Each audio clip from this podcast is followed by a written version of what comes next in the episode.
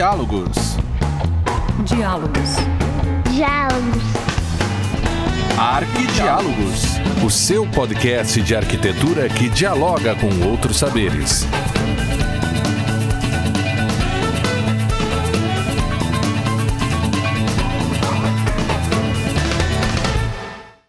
Olá, sejam bem-vindos ao episódio 42 do Arquidiálogos, o teu podcast de arquitetura.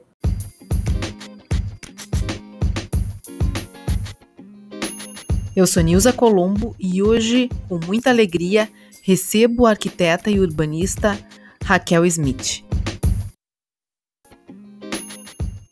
A Raquel é, ela é formada pela Universidade Federal do Rio Grande do Sul e atuou como BIM Manager em alguns escritórios aqui mesmo em Porto Alegre. Sempre lembrando que eu estou em Porto Alegre, né? E também a Raquel é sócia fundadora da Eixo, em que dá aula de ArchiCAD. É isso, Raquel? Seja é bem-vinda. obrigada, obrigada, Nilza, pelo convite. Muito feliz de estar aqui compartilhando com você. Que bom, é uma alegria receber pessoas que são especialistas em assuntos que são tão caros para nós na, na arquitetura. Uhum. E Raquel, eu começo a te perguntar como é que é essa tua relação com o BIM como é que tu começou a te interessar por esse assunto e, enfim, como é que se desenvolveu esse teu conhecimento? Uhum. Bom, eu sempre fui uma pessoa muito curiosa, então, desde o início, assim, na minha graduação, que eu comecei a pesquisar mesmo e, e ouvir falar sobre o BIM, eu fui atrás para entender o que, que era. Eu lembro que lá na faculdade, até recentemente, na informática a gente aprendia o AutoCAD, né, como principal ferramenta. Hoje na URGS eu sei que mudou um pouco, mas muitas universidades ainda têm o AutoCAD como, como principal ferramenta. E eu já tinha ouvido falar do BIM, assim, muito superficialmente, mas como eu sou, eu, eu me considero uma aprendedora. Sabe aquela pessoa que vai em todos os cursos e todas as palestras e tá sempre sabendo um pouquinho de tudo, assim? Essa sempre fui eu. Então, é assim que eu... a gente deve ser, né? É, é, sempre que eu ouvia falar do BIM, eu, tá, mas espera aí, o que que é isso, né? Por que que a gente não tá ainda aprendendo? E aí eu fui fazer lá no início da faculdade, acho que eu estava na disciplina de projeto 3, se eu não me engano. Eu fiz um curso de Revit, já na expectativa de fazer a minha transição, assim, do AutoCAD para o BIM.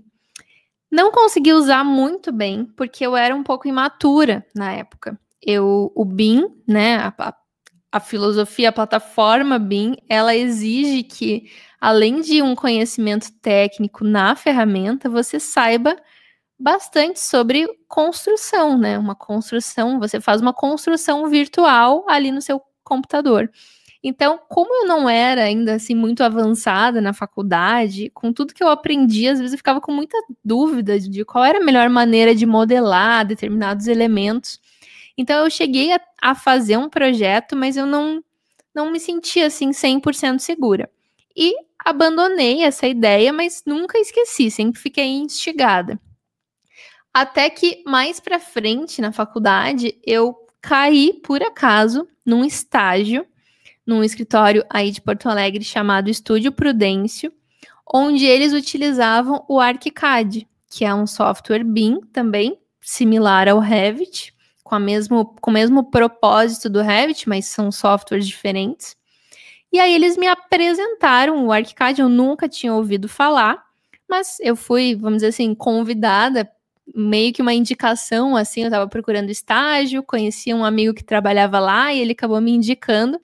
Aí eu, tá bom, então eu vou aprender aqui esse tal de ArchiCAD, mas eu nem tinha consciência, assim, que eu tava indo de novo pro BIM. Demorou um pouco para cair as fichas, assim, na minha cabeça, entender exatamente do que se tratava.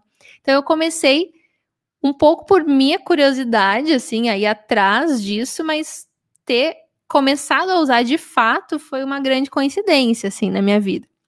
Mas depois dessa ocasião, eu nunca mais parei, né? Eu fui convertida de vez para o BIM.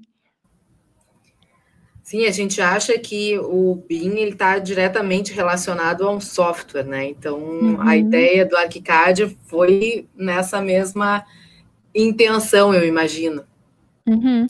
Sim, naquela época eu só tinha ouvido falar de Revit, a gente achava que usar Revit era usar BIM, né? O que também é, mas é muito além disso, né? O BIM é um é uma filosofia, uma forma de você trabalhar, uma forma muito mais colaborativa, muito mais assertiva, e tem inúmeros softwares, né? Então eu caí no ArchiCAD, que é um deles, tem muitos outros que a gente pode explorar para trabalhar com o BIM, e foi o software que eu aprendi melhor, vamos dizer assim, primeiro, né? Que aí com o apoio lá do pessoal no estágio, eu comecei a fazer os projetos de verdade, qualquer dúvida que eu tinha, eu tinha a quem recorrer, eu não me sentia tão sozinha quanto quando eu fui aprender o Revit por minha conta e não conhecia mais ninguém que trabalhava assim naquela época.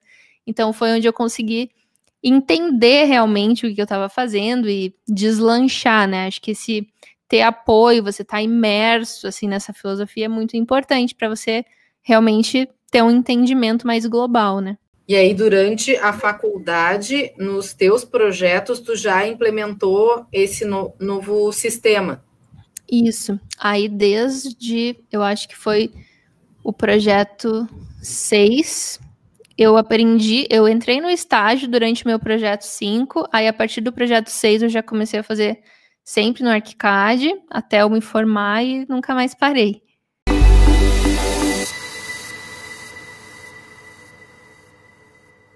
E depois da tua formatura, como é que foi esse segmento nessa filosofia, como tu chamaste? Uhum. Aí foi uma coisa até engraçada, assim, porque eu fiz esse estágio, acho que eu fiquei uns dois anos trabalhando no estúdio Prudêncio, né, com o ArchiCAD.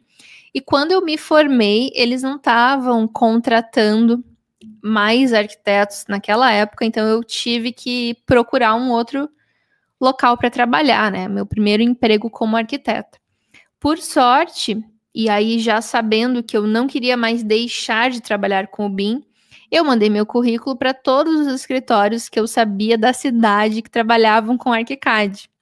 E aí eu encontrei uma oportunidade de trabalhar na Souza Guerra Arquitetura, que é um escritório também aí de, de Porto Alegre, que eles estavam bem no início da transação do CAD para o BIM.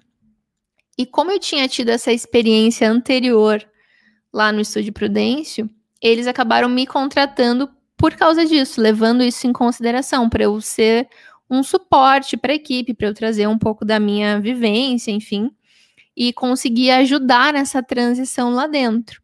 Então, eu comecei aí num novo escritório, já tendo tido essa minha experiência pessoal de ter aplicado nos meus projetos, ter ter tido essa vivência no Estúdio Prudêncio, eu comecei a auxiliar esse processo de transição lá na Souza Guerra, e aí, indiretamente, eu fui pegando gosto, assim, por essa mudança de, de forma de trabalhar. Então, eu comecei a ajudar na implementação, né, do BIM lá dentro da Souza Guerra, e foi onde eu descobri algo que eu gostava muito de fazer, que era isso, trabalhar com o processo, trabalhar ensinando o software, trabalhar uh, reorganizando padrões, mostrando as melhores formas de se fazer as coisas, né? Então eu fui estudando cada vez mais quando eu tive essa oportunidade, né, de, de aplicar nesse novo escritório.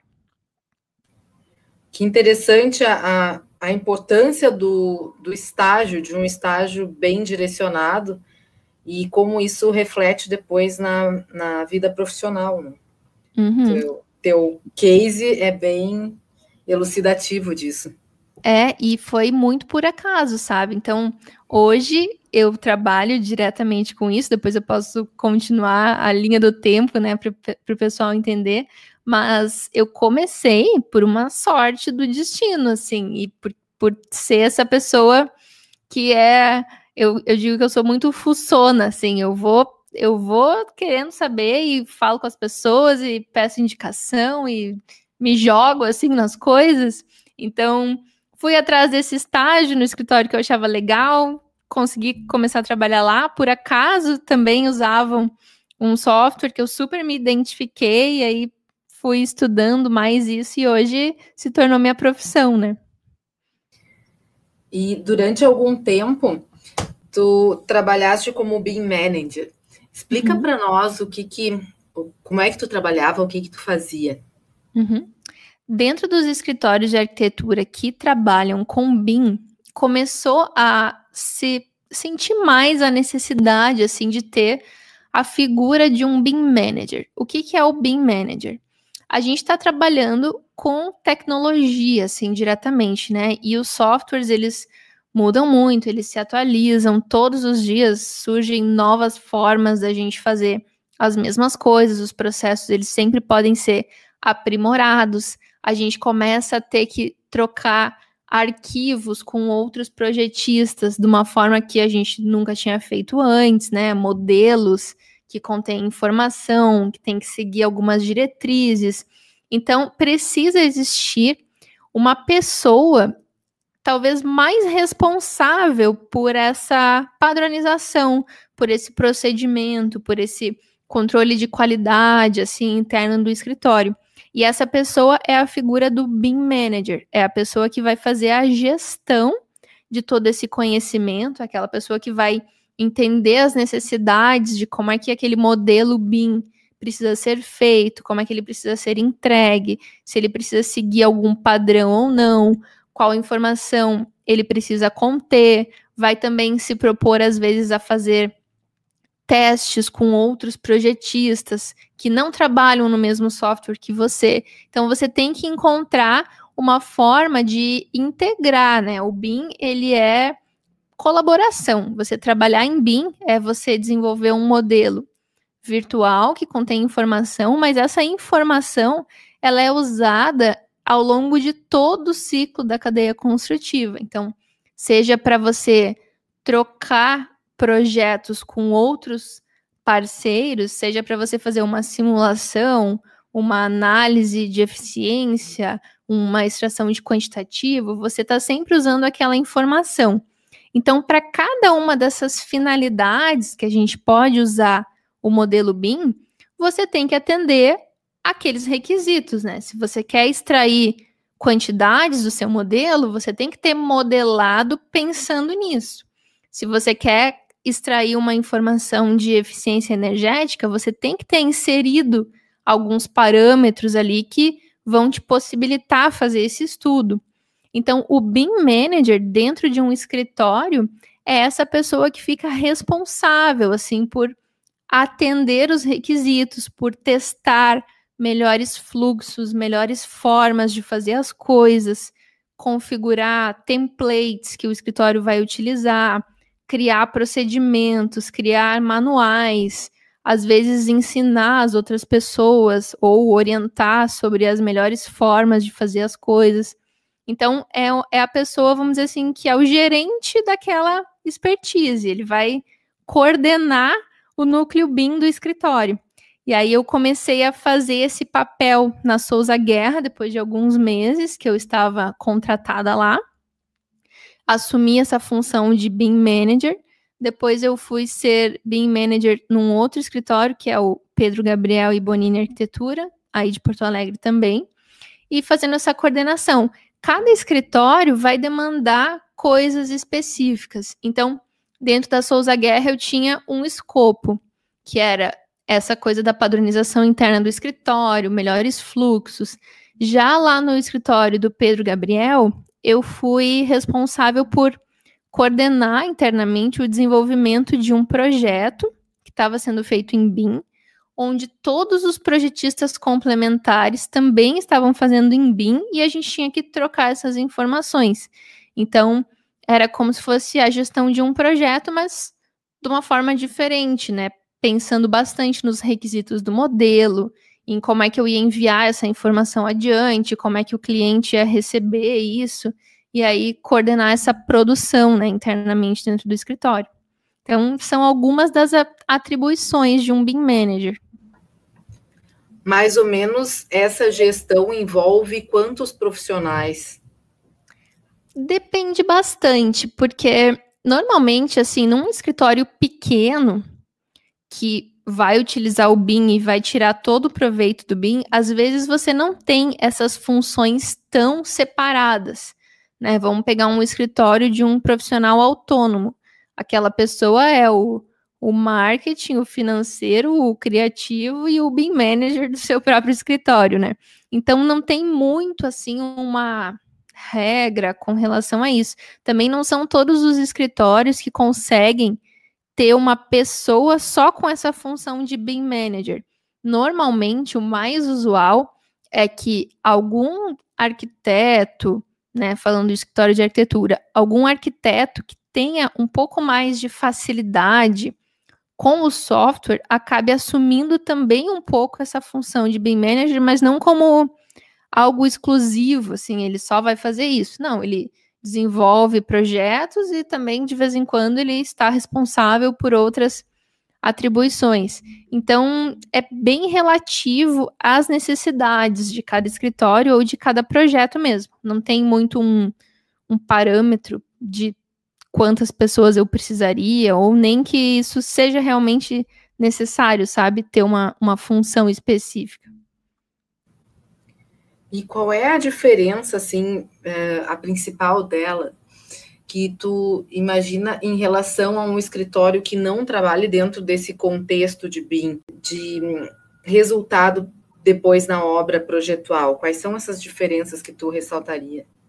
Uhum. Bom, o BIM, ele, dentre todas as, as suas características, ele te possibilita que você construa dentro de algum software de modelagem, né, como o ArchiCAD, o Revit, ele te possibilita que você construa um modelo 3D, né, como se fosse uma maquete, mas é um modelo de que contém muita informação, um modelo virtual daquela construção que depois vai, vai ser construída um dia lá no canteiro real, né?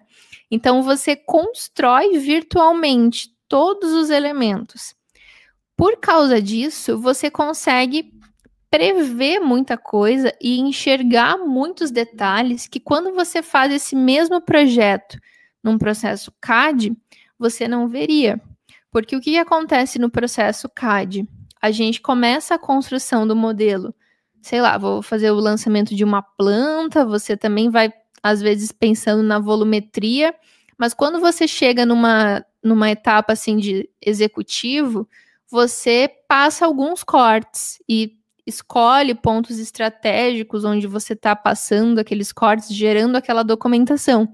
Você tem muitos pontos cegos né, nesse processo. Se você não passar um corte exatamente onde tinha aquele problema, você não vai se dar conta que teve aquele problema até que você vá lá e construa, né? Então, claro, a menos que você tenha junto um modelo 3D em simultâneo ali com todos os detalhes, mas é um processo muito mais trabalhoso de você manter as duas coisas atreladas.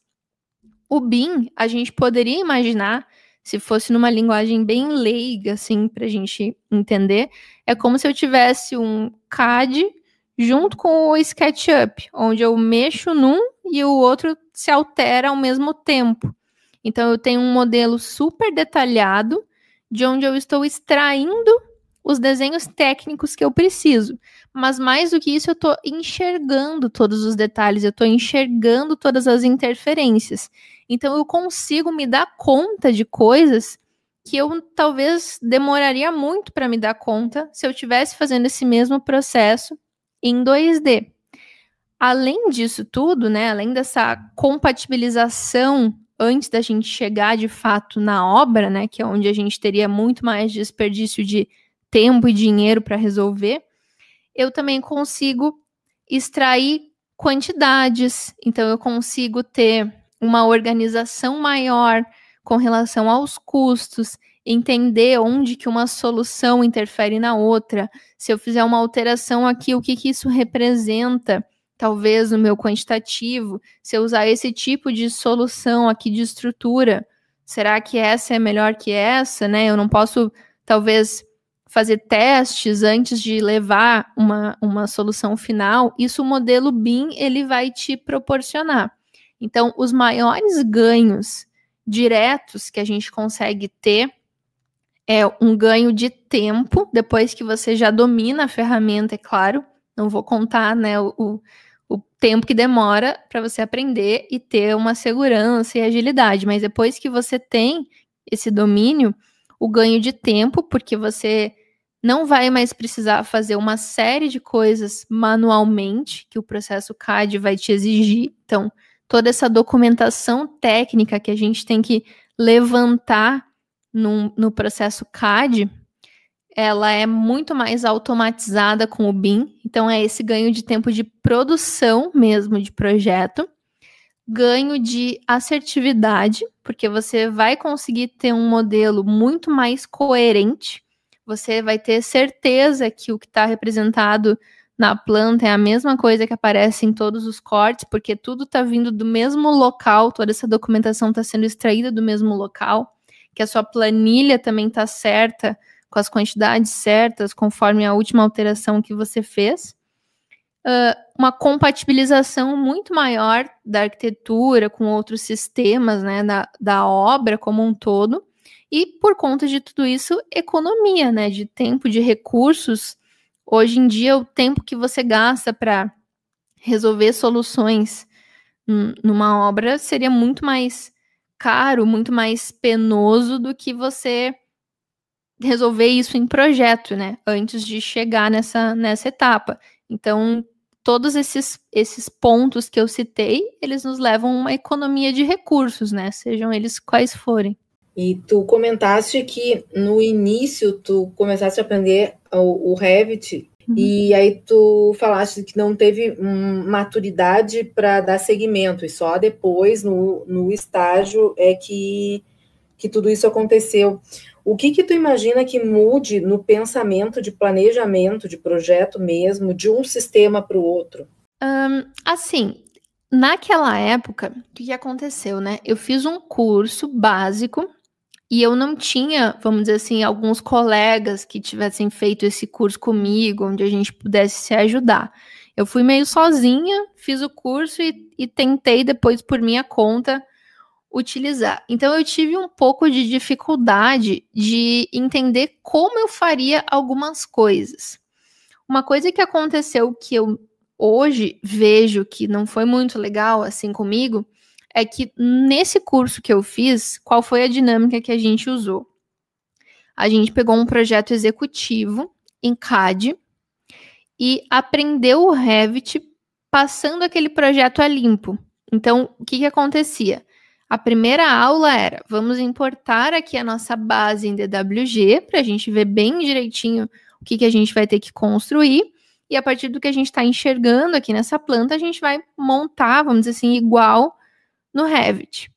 Tá, aí eu aprendi todo o software assim. Eu ia, eu ia configurar uma parede, eu primeiro criava a parede bem direitinho, igual a planta estava dizendo, com a espessura que ela estava dizendo, com o material que ela estava especificando.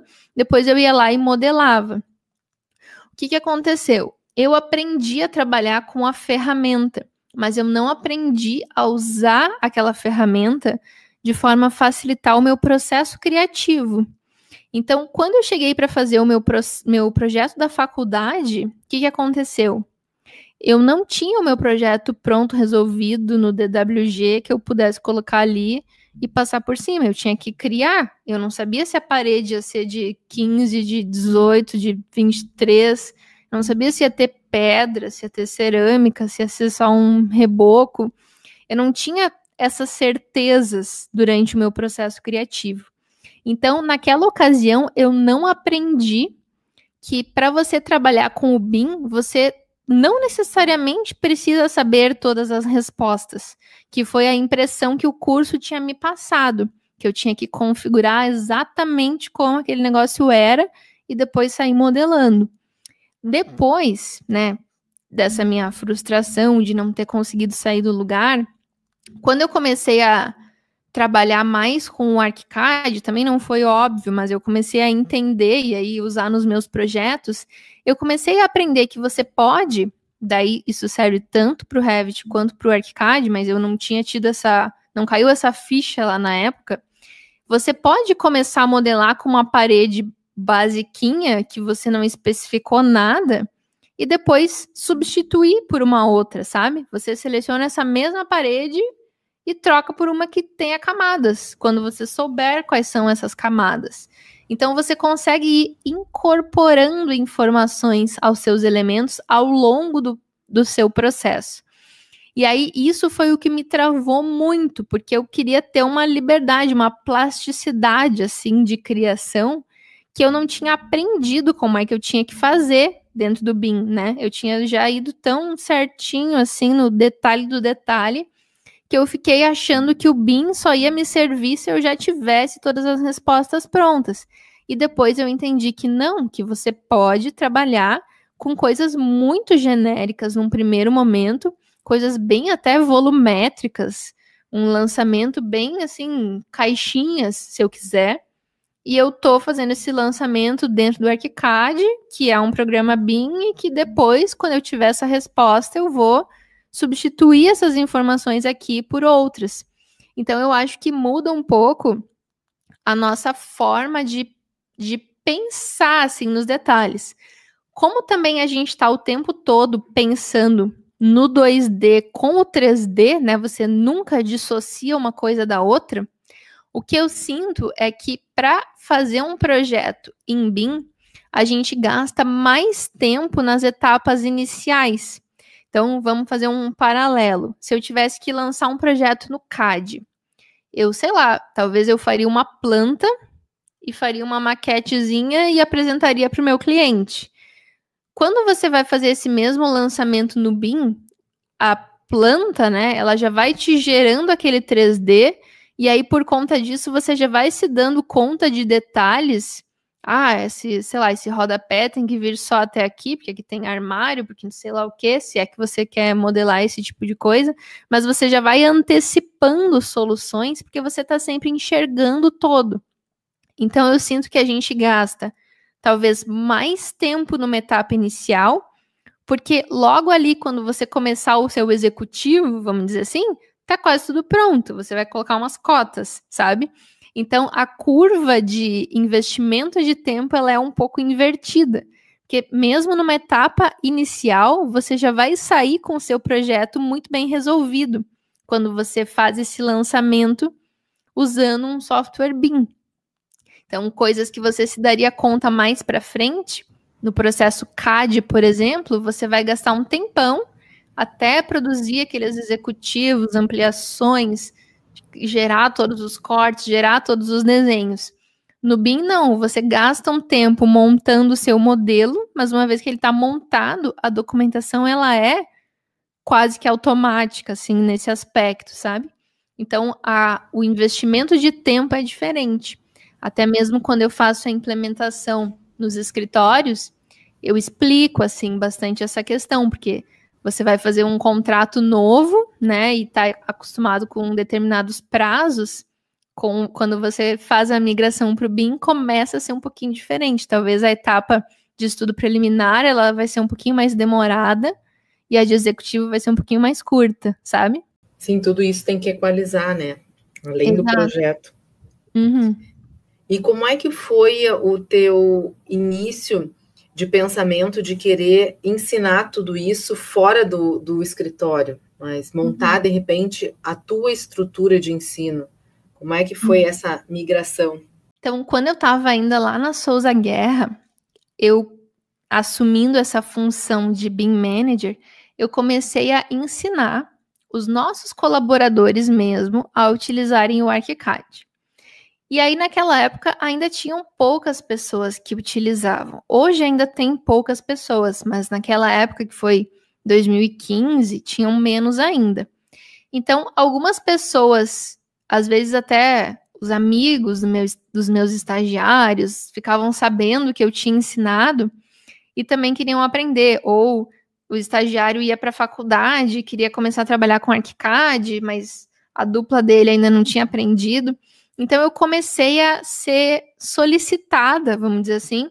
Ah, será que tu não pode ensinar aqui o fulano a, a trabalhar com ArchiCAD? Eu, tá, posso, né? Comecei a, a também espontaneamente, dar algumas aulas particulares, tirar dúvidas das pessoas. Até que um dia eu pensei assim: ai, quer saber? Eu acho que eu podia, quem sabe, montar uma turma, fazer um curso meu, né? Aí fui lá, me preparei, montei, escolhi um modelo para a gente reproduzir no curso, montei um material, pesquisei bastante antes, formas, as melhores formas, assim, de organizar aquele fluxo de informação. E aí fui e montei um curso. E aí foi bastante por indicação, assim, os meus amigos que já me conheciam, que sabiam que eu trabalhava com aquilo, recomendaram para alguns amigos. E eu tive uma primeira turma, vamos dizer assim, de ArchiCAD. Na época eu aluguei um coworking, fui, né, toda uh, ansiosa, assim, pra, por aquele momento, né, onde eu ia dar meu, meu primeiro treinamento. Mas depois desse momento, foi muito espontâneo como as pessoas começaram a indicar para outras pessoas. No início eu nem fazia propaganda de nada, assim, eu nem tinha uma marca, eu nem tinha um Instagram, eu não tinha nada. Eu só tinha o eu lá, o meu nome, meu celular, as pessoas me ligavam e queriam uh, se matricular na minha próxima turma. Então foi uma coisa que foi acontecendo um pouco sozinha, assim, depois, né? Depois desse meu movimento inicial. Eu digo que a, a, as coisas acontecem por acaso na nossa vida, assim, às vezes é uma jogada de sorte, mas você tem que estar preparado para quando essa sorte chegar, né? Então eu estava lá bem capacitada, com um material ótimo, tudo lindo, tinha já estudado bastante, me preparado para aquele momento, e depois eu acabei recebendo indicações mesmo. Foi uma corrente assim que foi se espalhando meio espontaneamente. Assim, o pessoal gostou do meu curso e começou a recomendar para outras pessoas. Isso aqui em Porto Alegre. Em Porto Alegre, uhum. na cidade baixa ali. Eu comecei na Sofia Veloso. que legal.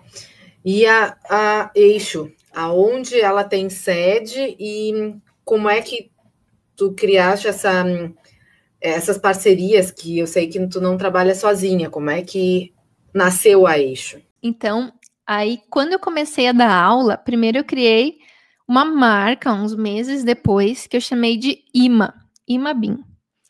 E aí eu comecei a fazer um perfil no Instagram, divulgar os cursos. E na época, ainda na Souza Guerra, tinha duas estagiárias que trabalhavam comigo. A Érica, que trabalha comigo até hoje na Eixo, e a Flávia. Ela trabalhou um tempo comigo, agora ela está atuando como treinadora solo, assim também. Mas quando eu tinha algumas demandas, porque daí eu comecei a ter demandas de escritórios, outros escritórios que estavam fazendo o processo de transição.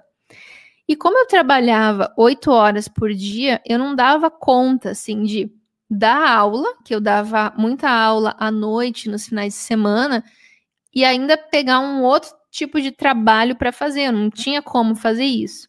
Então, eu comecei a aceitar algumas demandas, às vezes, de fazer um template para um escritório, ajudar assim nesses processos. E eu fazia nas minhas horas vagas e eu comecei a, por fora também do escritório, passar alguns frilas para as gurias fazerem. Elas eram minhas estagiárias na Souza Guerra, mas daí nas horas vagas delas, elas me ajudavam, vamos dizer, na IMA. E aí a gente começou a trabalhar juntas. Aí se passaram alguns anos, acho que uns três anos mais ou menos, e eu conheci o Léo, que é meu sócio hoje na Eixo e é meu namorado também. O Léo, ele morava aqui em São Paulo e ele tinha uma escola também de ArchiCAD aqui. Mesma coisa que aconteceu comigo em Porto Alegre, aconteceu com o Léo. Ele começou a dar aula meio como um freelance, foi ficando sério, ele foi tendo vários alunos.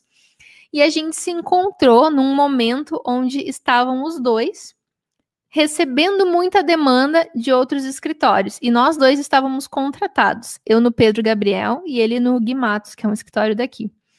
E a gente estava naquela coisa, assim, será que a gente investe nessa coisa de empreender, né, de ter a nossa própria empresa ou não? Até que eu me enchi de coragem, assim, e fui para minha carreira solo, vamos dizer, e o Léo também. E aí a gente se conheceu bem nesse momento das nossas vidas e começou a colaborar um com o outro, trocando alguns trabalhos, Até que a gente pensou, tá, acho que faz sentido a gente começar a trabalhar juntos. E aí a gente criou a Eixo. Ela demorou para ter um nome, a gente trabalhou juntos por um tempão como IMA e Arc Coaching, que eram as nossas escolas separadas, até que a gente criou a Eixo de fato. E a Érica, que trabalhava comigo desde o início lá na IMA, trabalha hoje com a gente, é nossa sócia na Eixo. Ela ainda mora aí em Porto Alegre.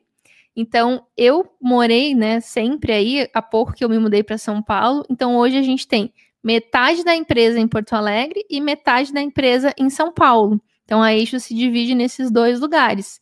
Aí nós somos quatro sócios e tem mais uns seis colaboradores, assim, que trabalham com a gente. E agora, na pandemia, como é que vocês estão trabalhando? Agora, na pandemia, as coisas deram uma guinada diferente, porque a gente sempre atendeu muito com treinamentos presenciais, né? Quando começou a pandemia, mesmo os escritórios onde a gente atendia presencialmente, fazendo as consultorias, a gente teve que começar a atender por Zoom, por Skype. Começou a ser uma dinâmica muito diferente que a gente nunca tinha passado. E aí a gente começou a dar os primeiros treinamentos online por Zoom, coisa que a gente nunca tinha feito também, era sempre presencial em São Paulo e em Porto Alegre. E começou a dar super certo. Aí, na pandemia, a gente também começou a ver que existia uma certa demanda para treinamentos online. E a gente já tinha um curso online gravado de ArchiCAD. A gente criou um outro curso online gravado de ArchiCAD também, mais voltado para arquitetura de interiores. E não sei se foi a pandemia, não sei se foi o momento, mas deu super certo. Então, desde o ano passado para cá, a gente está nesse misto assim de atuação, um pouco online ao vivo, né, que seria o presencial, o presencial virou online ao vivo, mas a gente também está atuando muito com os cursos online, videoaulas, assim, tipo Netflix, né, que a pessoa compra e assiste a hora que ela quiser. Então a gente atende empresas que estão fazendo a transição do CAD para o BIM, fazendo todo esse suporte inicial, treinamentos de equipes, organização interna, organização de templates, consultoria, acompanhamento, tudo isso a gente faz ao vivo, né, assim, por Zoom, por Skype. Mas a gente também tem essa atuação que é 100% remota.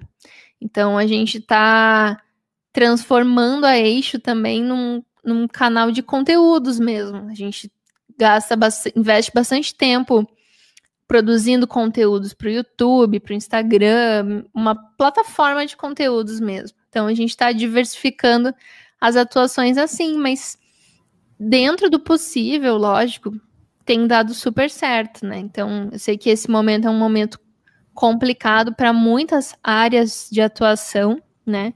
Tem muito trabalho que está sendo muito limitado em virtude da pandemia, muitos setores em crise, mas a nossa profissão, tanto arquitetura quanto treinamento, a gente não tem obrigatoriedade de estar em contato físico com as pessoas, né? Então, o que mudou foi essa reinvenção mesmo de você aceitar mais fazer as coisas através de uma telinha, né? Que antes tinha aquela coisa do encontro, do presencial, mas não, não dá para dizer que nós fomos prejudicados, assim, por conta disso. Sei que tem gente que está sofrendo muito mais essa pandemia do que, do que a gente, assim, então só foi uma, uma nova descoberta de como fazer as coisas. É verdade, uma transição de, de plataformas e de pensamento até, né? Uhum. Até na área da, do ensino em universidade também, como mudou muito, o que né? antes as pessoas não aceitavam, agora é tranquilo, todo mundo acha É. normal fazer um encontro virtual, uma aula virtual. Exato. A gente se viu sem saída, né? Então, às vezes não é o ideal, mas a gente ainda tem que agradecer que tem como dar continuidade, né, nessas áreas, enfim, sem colocar ninguém em risco, sem precisar paralisar. Então, as pessoas vão se adequando, né? É verdade, é verdade. E Raquel, agora encaminhando para o final a nossa conversa, Uhum. o que que tu deixaria assim de dica para quem está começando a, a trabalhar com esse método BIM, com essa filosofia, como tu chama? Eu achei muito interessante a ideia de, de entender o BIM como uma filosofia, Uhum. realmente. O que que tu diria para essas pessoas num incentivo ou numa busca de algum material, enfim? Uhum. Eu diria assim, tudo isso é muito novo, tá? Apesar de não ser, apesar de o BIM já existir há muitos anos, a gente está vivendo esse momento de transição agora. Então, dentro da nossa profissão, ainda existe muito espaço para quem, para quem sente que gosta de trabalhar com inovação, com tecnologia, com esse tipo de desenvolvimento, ainda é muito tudo novidade. Então, existem muitas coisas que você pode fazer se você quiser se diferenciar nessa área. Então, começar a estudar o BIM, você sempre, inevitavelmente, vai começar por algum software de modelagem, né? A gente, como arquiteto, os estudantes, para desenvolver seus projetos de faculdade, eles vão procurar um software de modelagem, BIM, que seria o Revit, o ArchiCAD, o Vectorworks, tem inúmeros, mas você vai começar a entender as vantagens de se trabalhar dentro dessa plataforma. Depois disso, tem um mundo de possibilidades que se abre pela frente. Como muitas empresas estão fazendo a transição dos métodos tradicionais CAD para o BIM, a demanda por esse tipo de profissional qualificado, né, que, que tenha domínio dos softwares, que tenha domínio do processo, ela aumenta muito. Aqui em São Paulo mesmo, que é onde eu estou mais agora, a gente atende muitos escritórios, muitos em Porto Alegre também, mas às vezes eu não tenho mais quem indicar, porque é tanta demanda, é tanta procura das empresas por esse tipo de profissional que todo, todos os alunos que querem estar empregados estão empregados, sabe? Então eu diria assim, é um momento muito importante de você ainda encarar isso como uma coisa que pode te trazer um diferencial para sua vida e para sua carreira. Então, é, to é todo um, um, mundo de descobertas, tem muitas coisas que você pode fazer dentro do BIM. Então, você pode trabalhar em áreas específicas, você pode fazer análises específicas, estudos de caso, quantitativos, simulações, uma diversidade enorme de coisas. Estão existindo cargos né, novos em virtude dessa transição. Então, se eu pudesse dar um conselho assim para os estudantes, para uma Raquel, né, que eu encontrei uns anos atrás, eu diria: estudem, sejam curiosos, entendam, não encarem isso como uma, ah, tá, eu não preciso disso, eu posso continuar fazendo aqui no CAD. Encarem mesmo como uma oportunidade, porque ainda tem muito tempo se vocês quiserem sair na frente, encarar isso como um diferencial. Eu sempre penso, e agora que vocês conhecem a minha história. Para mim, as coisas aconteceram muito por acaso, mas muito foi dessa minha característica, assim, de ser curiosa, de ser a pessoa que vai atrás. Então, existe um mundo de coisas para estudar. Hoje, com a internet, a gente tem muitos canais muito bons que disponibilizam informações gratuitamente, né? A gente pode assistir aulas e mais aulas através do YouTube de forma gratuita. Hoje tem muitos tutoriais. Uns anos atrás era mais difícil, mas hoje tem muitos tutoriais que vão te ensinar a trabalhar com esses softwares BIM. Então, meu conselho seria: invista nisso, porque acho que pode te surpreender com as, com as oportunidades que ainda estão por vir nessa, nessa área, né? Com certeza, com certeza. O estudo sempre. Raquel, muito obrigada por essa conversa tão cheia de conteúdo e motivação para nós. Muito obrigada por compartilhar essa tua experiência tão, tão legal. Achei muito muito bom que a gente possa entender que, que um estudante ele pode fazer já a sua diferença na faculdade. É, que Com tu certeza. mesmo colocaste que é P5, tu estava numa linha de raciocínio, E já em P6 mudou completamente. Então a gente pode começar agora, né? não precisa esperar se formar, fazer uma especialização, enfim. Com Muito certeza. Obrigada. Os ganhos que vocês que começarem, né, com o BIM vão perceber, eles são assim, incontestáveis. Quando você domina a, a ferramenta e começa a ver o resultado, né? Mesmo que seja para um uso pessoal num primeiro momento, é muito vantajoso. O que você consegue fazer de forma facilitada, assim, não tem comparação com o processo CAD. Mas como toda mudança, você vai precisar sair da sua zona de conforto, né? Se esforçar, estudar. Claro. Não vai ser fácil no início, mas é importante entender os benefícios, né, que isso pode te trazer.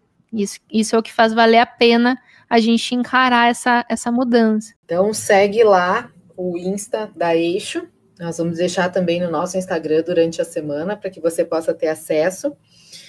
E vamos finalizando o nosso episódio. Te agradeço muito, Raquel, e também agradeço aos nossos ouvintes que estão aqui junto no nosso episódio e também lá no nosso Instagram. Muito obrigada, até mais. Muito obrigada, gente. Foi um prazer estar aqui com vocês. Espero que tenham gostado. Muito obrigada. É isso aí.